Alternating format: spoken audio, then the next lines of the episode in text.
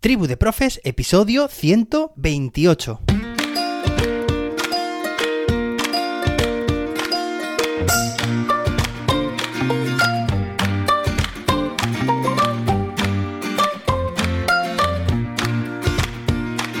Hoy es miércoles, día 13 de julio de 2022. Hoy se celebra el Día Mundial del Rock y también el Día Internacional del TDAH, trastorno por déficit de atención e hiperactividad. Bueno, hoy tenemos un episodio muy interesante porque, de nuevo, traemos aquí la recomendación de un libro, un libro que cuando lo leí, de nuevo, amplió muchísimo mi mirada hacia la educación.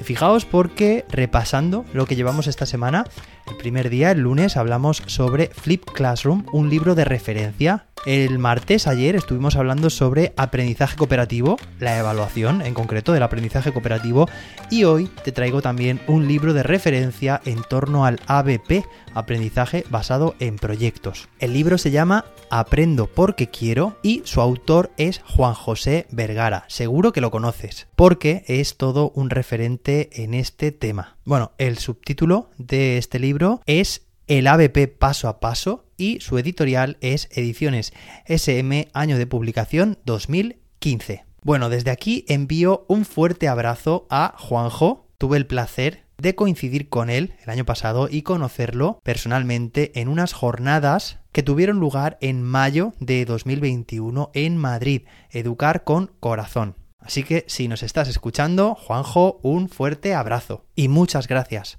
por toda tu obra, por todo lo que haces. Este libro, de nuevo, y me estoy repitiendo estos días, pero oye, que si he hecho esta selección, he empezado por los que para mí son de vital importancia. O sea, este libro, lo que iba a decir, debería ser de obligatoria lectura. Pues bien, el libro está compuesto por cuatro capítulos. El primer capítulo, ¿por qué el ABP? Segundo capítulo, el ABP paso a paso. Este es el capítulo que ocupa, podríamos decir, el 80 o casi el 80% de la extensión del libro.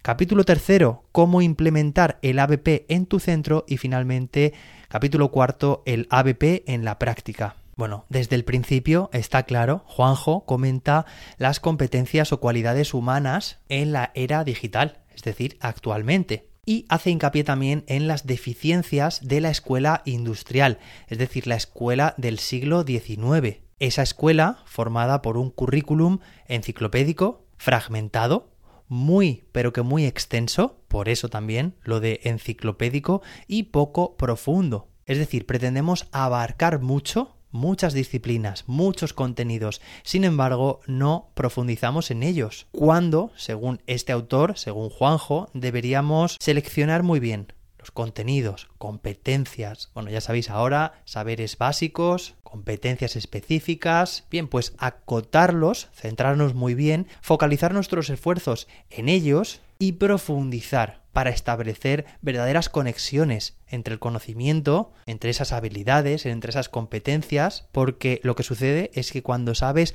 poco de mucho, pasa que no eres capaz de hacer ese tipo de, asociaciones, de relaciones, y al final es como si prácticamente no supieras nada. Nos habla de que esta educación, la de la escuela industrial, tiene una metodología de talla única, es decir, esto me hace gracia, igual para todos, que no diferencia, que no personaliza, que no individualiza el aprendizaje.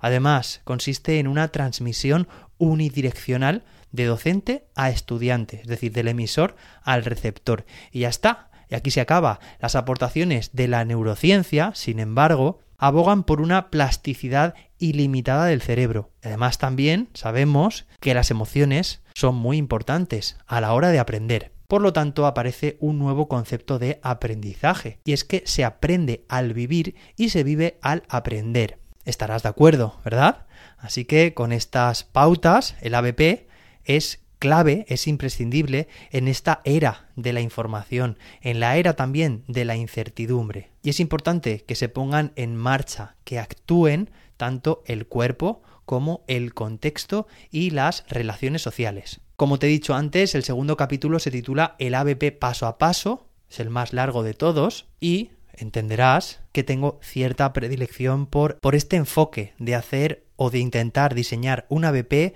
paso a paso. De hecho, este es el subtítulo del libro, el ABP paso a paso. Me gusta mucho cómo está detallado, pormenorizado cada uno de los aspectos que deben analizarse y que deben definirse a la hora de crear o de diseñar un ABP. Y de hecho me inspiré en esta idea para crear el reto de 21 días. Pues ya sabes, con mi mente de ingeniero quería crear un sistema o sistematizar, mejor dicho, este proceso, ofrecer una herramienta útil para todos los docentes de algo que es relativamente complejo, porque está compuesto por muchas fases, muchos aspectos que debemos tocar, bueno, pues que esta herramienta permita servir de ayuda para hacerlo más digerible, más fácil y siempre con un paso a paso, con este divide y vencerás que utilizamos los programadores, todo es mucho más fácil. Tercer capítulo, cómo implantar el ABP en tu centro. Bueno, eh, aquí la importancia de implicar todo el contexto, todo el sistema, tanto las familias como por supuesto el alumnado, el profesorado, como agentes también externos, porque la participación es vital que se lleve a todos los elementos del sistema. Oye, importante también, Juanjo siempre insiste en esta idea, que aquí también tratamos mucho, y es la siguiente, no califiques, evalúa, porque calificar es poner una etiqueta, pero evaluar es mirar el proceso de aprendizaje y es proponer, es tomar decisiones.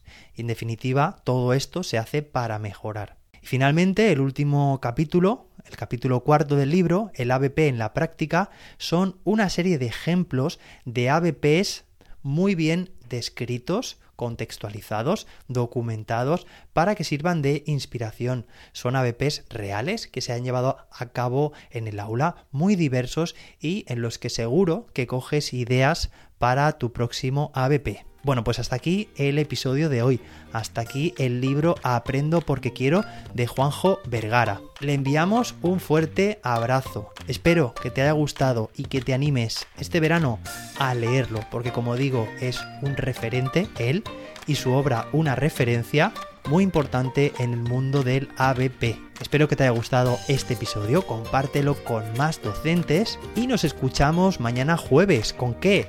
Pero podrás imaginar, ¿no? En esta edición de verano estamos en estos días recomendando libros, lecturas que puedan hacer que tus días sean placenteros, claro que sí, y al mismo tiempo inspiradores y productivos. Como digo, nos escuchamos mañana jueves con más libros de recomendación.